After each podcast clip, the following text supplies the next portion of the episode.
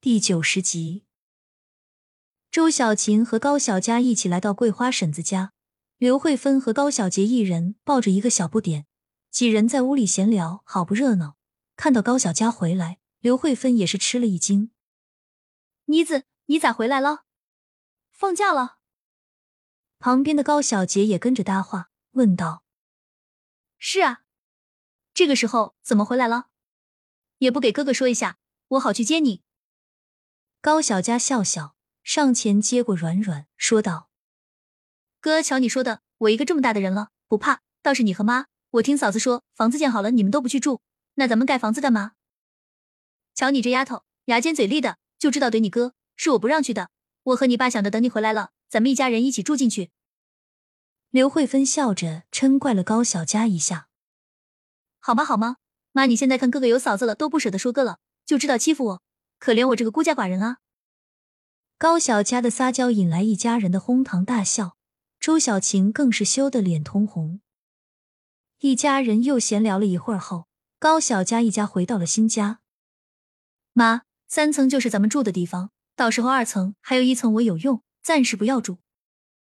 刘慧芬点点头，每个人都去选房间。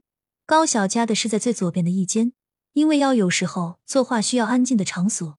高小杰和周小琴在最右边，因为要带宝宝，所以预留了两个房间给他们。刘慧芬和高德贵住中间，不管去哪边都比较近。高小佳又专门让赵师傅安装了电梯，所以很是方便。选好房间后，高小佳去看了下厨房，比之前宽敞明亮多了。他让刘慧芬去准备些菜，又让周小琴把桂花婶子也叫过来，准备一会儿一家人吃个团聚饭。毕竟好久高小佳都没回来了，趁着他们都不在，高小佳从空间里拿出来了好多菜，然后准备开来。等刘慧芬过来时，菜已经准备的差不多了，炖了一只鸡，做了松鼠鱼，还有红烧肉、酱香鸭，一堆好吃的。妈，你手艺可是越来越好了。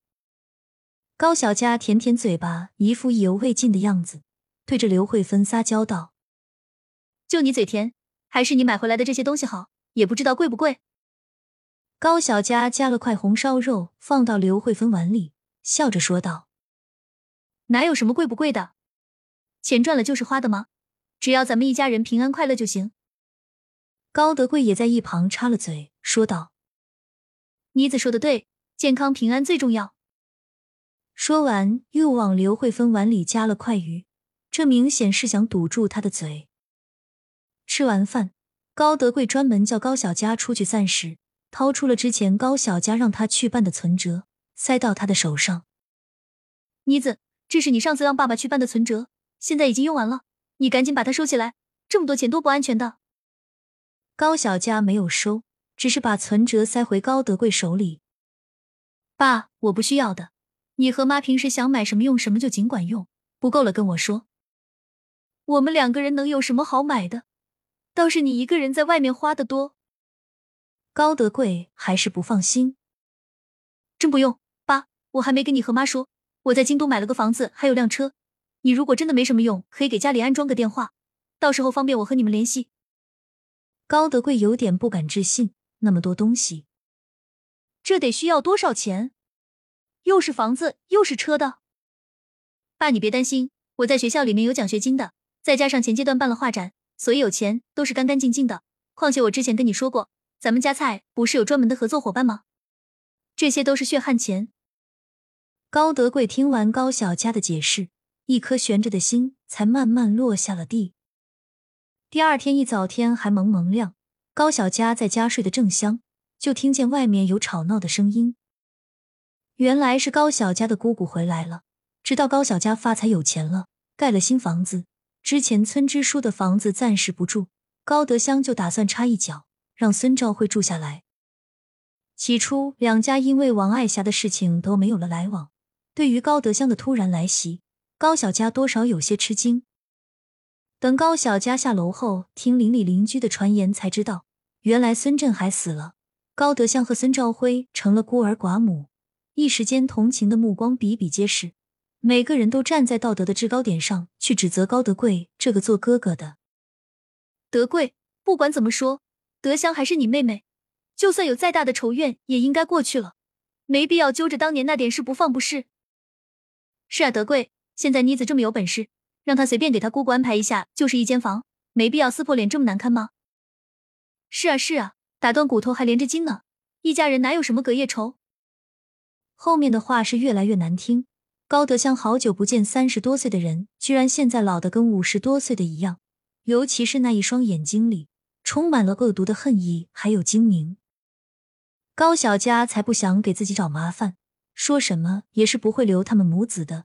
看到高德贵和刘慧芬被邻里乡亲说的有些抬不起头，他走上前去：“各位叔叔婶婶，大家就不用为难我爸妈了。我们家的事情我说了算，你们发的工钱也都是我支出的。”但我现在感觉可能有点多了，你们觉得呢？高小佳的话说完，扫视了一周，之前几个叫唤的最凶的立马怂了。毕竟家里男人还在干活，要是少了这么一件好差事，估计他回去要被骂死。见大家都渐渐不说话了，高小佳将刘慧芬还有高德贵揽到身后，他不想让他们优柔寡断，最后只快是引狼入室。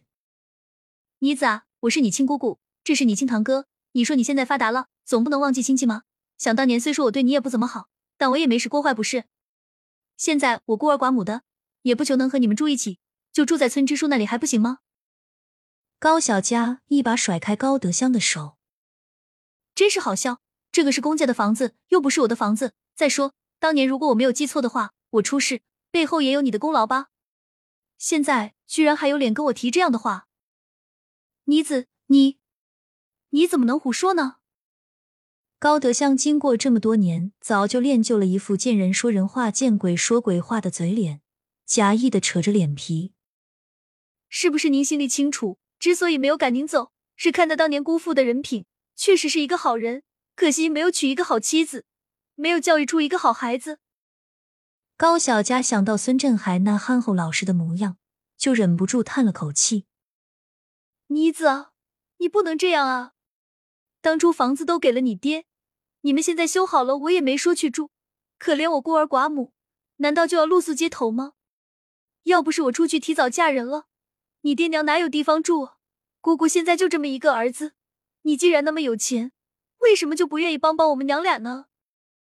高德香赶紧向孙朝辉使个眼色，自己坐到地上大哭了起来。乡里乡亲啊，欺负人了！我们这孤儿寡母的。现在无依无靠，明明这是我们高家的房子，有我的一半，我大度不愿意争抢，现在要个村支书之前住的房子落个脚都不行，没天理啊！高德香哭的那叫一个凄惨，紧紧的抱着孙朝辉。自从他大了后，脑子也不太灵光，时而正常，时而呆傻，看高德香哭也跟着嚎啕大哭起来。